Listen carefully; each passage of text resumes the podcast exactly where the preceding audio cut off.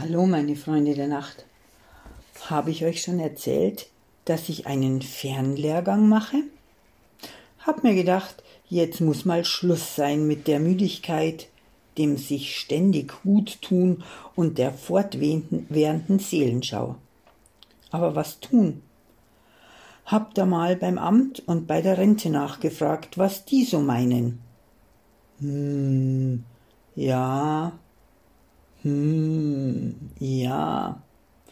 Recht viel mehr konnten die Fachleute für den Wiedereinstieg in die hochgeschätzte Arbeitswelt nicht sagen. Woran es denn liegt?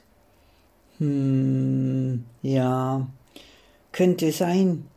Ja, vielleicht. Wissen Sie, das ist alles nicht so einfach. Was sagen denn die anderen? Ach so. Ja, dann warten wir das doch ab. Ja, aber wissen Sie, das Alter. Naja, habe ich mir gedacht, wenn zwei sich nicht einig werden können, was sie mit mir alten Besen noch kehren wollen, mache ich es doch selbst. Selber machen war schon immer eine gute Option. Also mache ich jetzt einen Fernlehrgang und hoffe, dass mich der wieder begehrenswert macht. Apropos begehrenswert. Ich mache doch gleichzeitig auch noch eine Diät. Und diesbezüglich hat mir jetzt jemand seine ureigensten Ängste mitgeteilt. Er mag keine Hungerhaken. Ach herrje. Ich kann euch versichern, selbst die beste Diät macht aus einem Vollweib keinen Hungerhaken. Stell mich ja jetzt täglich auf die Waage.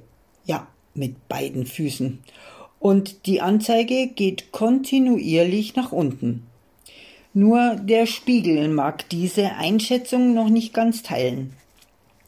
Hab mich über diesen optischen Diätfrust bei meiner Freundin ausgeheult, die auch prompt tröstende Worte für mich fand.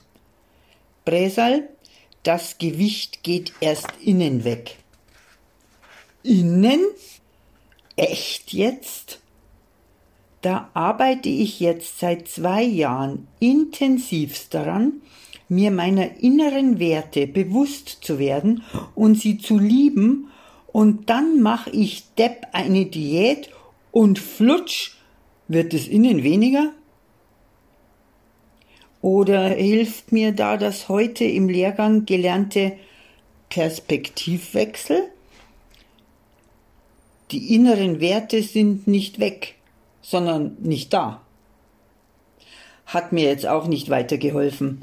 Hab mir also Keile geschnappt und bin raus an die frische Luft.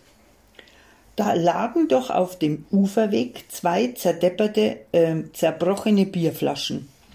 Ich hab Kylie besorgt und erschrocken außenrum geführt.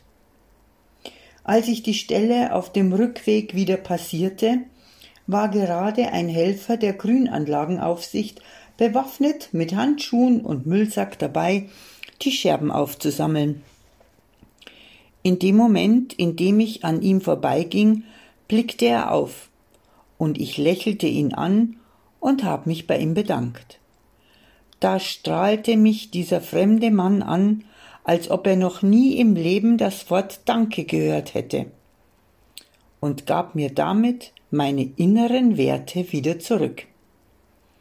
Und die Moral von der Geschichte? Das Bräsal wird nie so viel abnehmen, dass ihre inneren Werte keinen Platz mehr haben.